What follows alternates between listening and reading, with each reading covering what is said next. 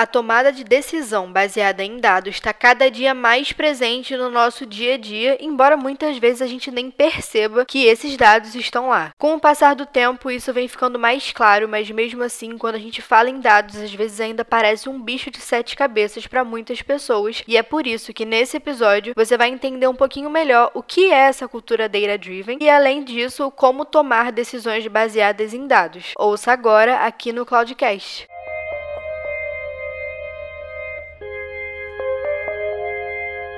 Oi, gente, eu sou a Stephanie e esse é o Cloudcast, o podcast aqui da IPNET. E aqui a gente vai trazer dicas para melhorar a sua produtividade e a comunicação na sua empresa ou no seu trabalho como estudante e especialista da área. E hoje aqui no Cloudcast a gente vai receber o Gustavo e o Jefferson para falar um pouquinho sobre a tomada de decisão baseada em dados. Tudo bem, gente? Olá, Stephanie. Olá, pessoal. Meu nome é Jefferson e eu sou estagiário de engenharia de dados aqui na IPNET e é um prazer estar podendo participar aqui né, do Cloudcast pela primeira vez. Oi, Stephanie, pessoal, tudo bom? é o Guga, Gustavo Rodrigues, sou engenheiro de dados da equipe da PNET. Bom, eu queria começar aqui com vocês sobre o tema para a gente poder apresentar para o pessoal sobre o que a gente vai falar hoje, que é a tomada de decisão baseada em dados. Eu queria que vocês me explicassem um pouco sobre o que, que é essa cultura data-driven, quais são as principais vantagens e, ou desvantagens também disso. Bem, a cultura data-driven, como o nome diz, é algo, uma cultura direcionada por dados. Então, é, o que isso significa, além de ser uma palavra em inglês bonita, né? A nossa capacidade de tomar decisões baseada em dados, em algo que nós temos, não só por achismo, né? Como uma própria palavra que o Jefferson mesmo utilizou em um artigo recente dele, que assim, é, eu não vou sair de casa, ir para a rua, olhar para o céu e pensar, ah, acho que vai chover, vou levar um guarda-chuva, ou não vou levar um guarda-chuva porque o, o, o, céu está claro. Mas você ter a informação exata do, do aquele tempo meteorológico, por exemplo, poderia utilizar da internet ou utilizar de algum artigo, site que seja, e consultar o tempo, o clima, né? Por exemplo, se o céu tá claro e eu acho que não vai chover, eu não levaria o guarda-chuva, mas se eu tivesse a informação exata de que à tarde, por exemplo, faria uma, um temporal, uma tempestade, eu poderia me preparar para aquilo, baseado nos dados que eu tenho. É, justamente, e toda essa tomada de decisão, né, que o Google acabou de, de comentar, ela é baseada justamente na grande quantidade de dados que as empresas estão gerando, principalmente atualmente, né, na área dos dados, e esses dados, a partir do momento que são coletados, tratados e interpretado para gerar os principais insights, aí que realmente a gente tem a geração de valor né, para as empresas aplicado ao mundo dos negócios. Realmente essa é a ideia. É, além disso, né, quando eu comentei agora há pouco, essa grande quantidade de dados é o que a gente chama justamente de Big Data, né? Tratar, né, lidar com esse grande volume de dados. Mas quais são as principais vantagens exatamente que a gente tem né, ao aplicar é, o Data Drive nas nossas empresas e organizações? A gente pode destacar algumas aqui como agilidade e eficiência na tomada de decisão, né, que é justamente um dos focos principais. A gente pode também envolver aí as previsões mais assertivas, incentivo à inovação de um modo geral, né? A gente também pode destacar a redução de custo e o compartilhamento de informações, além de melhorar né, e facilitar é, o planejamento e traçar estratégias que é, estejam de acordo, né, alinhadas com o que a empresa quer para o futuro. Perfeito, gente. Bom, como que funciona essa prática, né? Como que essa prática se aplica, não só nas empresas, mas também como o Google deu esse exemplo da chuva, né, na nossa vida pessoal? Bem, a gente pode pegar um conceito que é algo, uma frase de um filósofo muito antigo, que é Confúcio, que ele diz o seguinte: que para a gente descobrir como é o futuro, é só a gente olhar para o passado. Então, na prática, o que a gente tem que fazer é exatamente isso. Como você disse, não só no âmbito pessoal nem empresarial, mas dados, né? Se você tem dados do que você fez no passado, você pode muito bem prever o que você vai fazer no futuro. Por exemplo, a gente pode colocar isso em algo, ah, meu controle financeiro, pessoal ou no de empresa. É, e, bem, como, é, como ela se aplica? A primeira de tudo é nós temos uma capacidade de armazenar dados, seja do proveniente de que fonte, né? Por exemplo, se eu quero ter um controle sobre a minha vida financeira, começo a armazenar dados sobre notas fiscais, né? Tudo, a, a quantidade de dinheiro que eu ganho, a quantidade de dinheiro que eu gasto, com o que eu gasto, a frequência do qual eu gasto,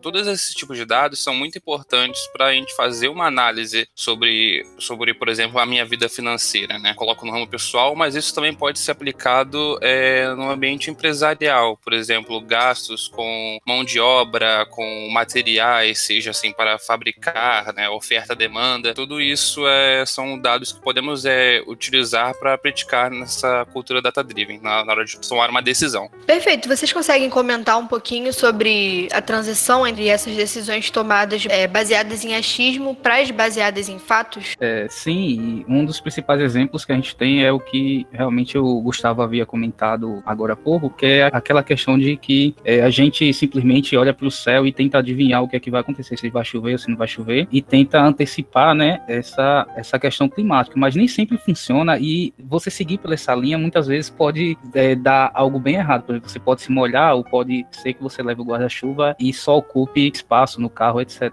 Um exemplo bem simples. Mas, é, por incrível que pareça, né, nós sabemos que as empresas também praticavam muito disso. Até pouco tempo, e às vezes ainda se repete, mesmo no, no mercado atual, que muitas vezes os gerentes de projeto, o gerente geral da empresa, o CEO, alguma coisa do tipo, ele simplesmente é, queria traçar os planos né, para a sua empresa baseado simplesmente na experiência dele. Ou seja, ah, não, eu já tenho experiência nisso, então vou seguir por esse lado. Só que muitas vezes, é, além de dar errado, ele preferia seguir essa, essa linha de pensamento simplesmente, às vezes, porque ele não conhecia a tomar decisão baseada em dados, ou simplesmente porque não queria investir numa equipe de dados para tentar é, adaptar né, a empresa dele é, para a cultura data-driven. É, só que, infelizmente, essa, essa realidade a gente está mudando né, ao longo do tempo, especialmente né, com a chegada da, da era dos dados. Contudo, assim, apesar de a gente estar tá falando isso aqui, vale ressaltar que a intuição, de fato, ela é importante, mas se basear apenas nela realmente pode ser desastroso. E como a gente tem aí a, o Big Data e, e a ciência de dados para nos ajudar isso aí, com certeza é melhor tomar decisões baseadas em dados. Vocês conseguem pontuar um momento em que isso foi usado com sucesso? Vocês conseguem trazer para mim um caso real para a gente ter essa visão? Então, é, um dos exemplos práticos que a gente tem, né, é um dos maiores de todos os tempos, é o caso da Nubank, né, que a startup foi criada em 2013 e segundo eles mesmos, né, eles não tiveram exatamente uma escolha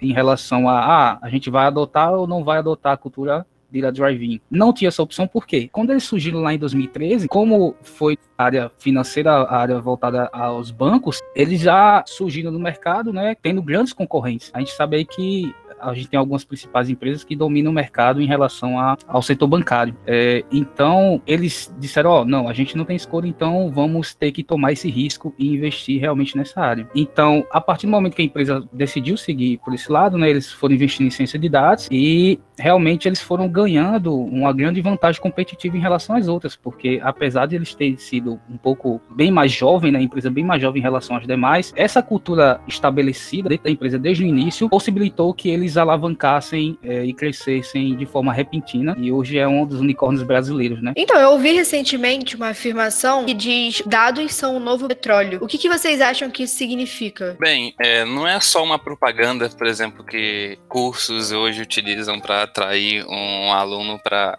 aprender né, o Big Data. Por que, que fazem essa comparação? Que dados são o novo petróleo? Porque nós hoje temos uma criação de dados todo dia, é, toda hora, todo segundo, é, são gerados cada vez mais dados. É, a cada dois anos, a quantidade de dados dobra, seja na internet, seja no seu computador, ou qualquer tipo de sistema que faça esse tipo de geração de dados. Mas quando a gente fala de petróleo, a gente extrai ele de um, de um campo petrolífico, né, faz o refinamento e a gente cria um produto produto baseado no petróleo, seja combustível, seja plástico, borracha, o que for. E dos dados a gente pode falar que a gente pode fazer a mesma coisa, assim, não transformar os dados em algo físico, mas podemos tirar é, várias informações de um único dado. Então, é, aqui entra um pouco a questão da intuição do cientista, do engenheiro de dados que está fazendo aquela coleta, análise daqueles dados, porque assim, de um mesmo banco de dados nós podemos tirar diversas informações diferentes, resolver diversos problemas e demandas diferentes que uma empresa tem ou que você tem na sua vida pessoal, sabe? Então, assim, são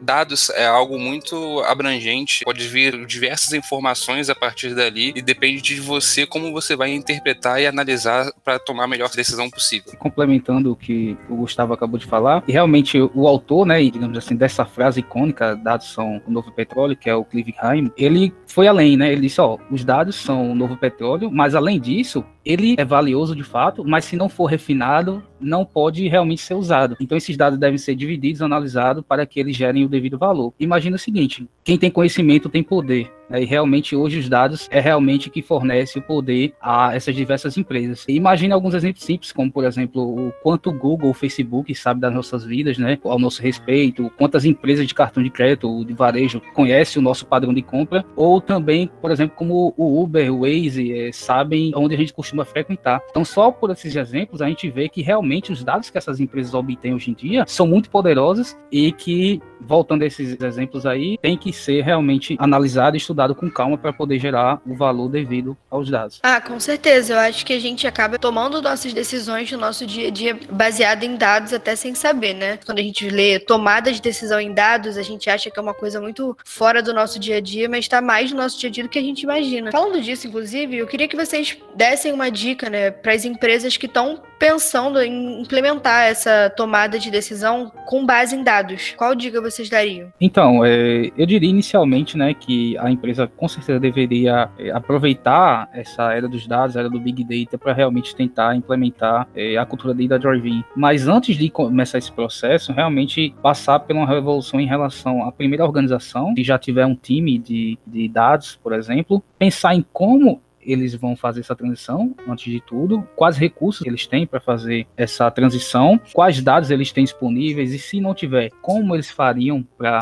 obter esses dados e também em relação ao seguinte, investir é, em equipes tanto de engenharia de dados ou quanto é, cientistas de dados, né, para poder gerar esses valores é, a partir desses dados que eles pensam em implementar. Isso seria o começo. É, não só a parte de estrutura, mas também a parte de decisão, assim, identificar quais são as dores, o que a, a empresa pode melhorar, em que pontos, e a partir daquilo utilizar desses dados, de toda essa infraestrutura, de todo esse pessoal capacitado para fazer a, tanto a coleta quanto a análise e aplicar uh, as melhoras que estão sendo é, levantadas a partir daquele ponto. Perfeito. Bom, e como que a gente consegue manter essa cultura aqui na IPNET? Vocês conseguem comentar um pouquinho sobre como a gente faz? Bem, eu posso dar um exemplo de, da minha equipe, da equipe do Jefferson, que hoje a gente faz uma coleta de dados de todos os projetos que temos, a fim de identificar quais são os que dão lucro ou não para dentro da empresa. O que eu quero dizer com isso? Assim, quanto qual o esforço gasto por cada colaborador em cada projeto. Então, é, a partir daí, a gente consegue saber é, algumas informações valiosas sobre, por exemplo, temos algum produto específico, como o Data Journey. É, então, assim, por que em um cliente ele demorou X tempo e em outro cliente demorou 2X? Então, a partir desse ponto, a partir dessa pergunta, a gente faz a análise, né? A quais foram os problemas em relação à conexão, ferramentas, ao colaborador e o que seja. Temos também exemplos dessa cultura em, outro, em outros ramos, né, dentro da empresa, que seria a equipe de, de vendas, né, que hoje faz um funil muito grande de clientes e utiliza isso para fazer a prospecção de novos. E assim, é o básico. Eu não conheço muito sobre as outras equipes, mas sobre essas eu poderia falar sobre isso. E nós da IPNET temos hoje uma equipe especializada para fazer não só a, a sua conexão, mas também a análise e o trabalho de todos os dados da sua empresa. Então, assim, se você quer conhecer um pouco mais sobre a cultura da Data Driven ou como ela pode te auxiliar, nós aqui somos capazes de te auxiliar nessa jornada. Perfeito, Gustavo. Inclusive, também queria lembrar que o pessoal que está escutando, também se você não sabia, te avisar que a partir do dia 22 a gente vai ter uma jornada Data Driven, que a gente vai estar tá falando um pouco mais sobre esse assunto nas nossas redes, a gente também vai falar um pouco sobre isso no nosso YouTube. Então, do dia 22 ao dia 6 vai ser a nossa jornada e convido já todos vocês a assistirem nossos conteúdos sobre esse assunto, que é um assunto bem interessante que os meninos falaram com a gente aqui hoje. E bom, por hoje foi isso, gente. Queria agradecer muito vocês por terem participado e também queria agradecer a quem ouviu até aqui. Então, obrigado aí até pelo convite. Obrigado, Jeff, por, por apoiar a gente aí. E é isso, pessoal. Queria agradecer a todo mundo que ficou até o final e como eu falei antes, caso queiram qualquer tipo de trabalho desse, é só procurar a gente. Valeu, Stephanie, valeu, Gustavo. É, também agradeço a vocês, né, especialmente a Stephanie, pelo convite feito a mim. E dizer a vocês também que a gente tem outros cloudcasts, né? Então, se vocês quiserem também acompanhar os anteriores, só colar lá na plataforma de streaming e conferir. E você que está ouvindo, não se esquece de compartilhar esse episódio com os seus amigos que gostam de tecnologia e inovação ou que trabalham na área. E esse foi mais um Cloudcast mantendo a sua cabeça na nuvem. Até o próximo episódio. Tchau!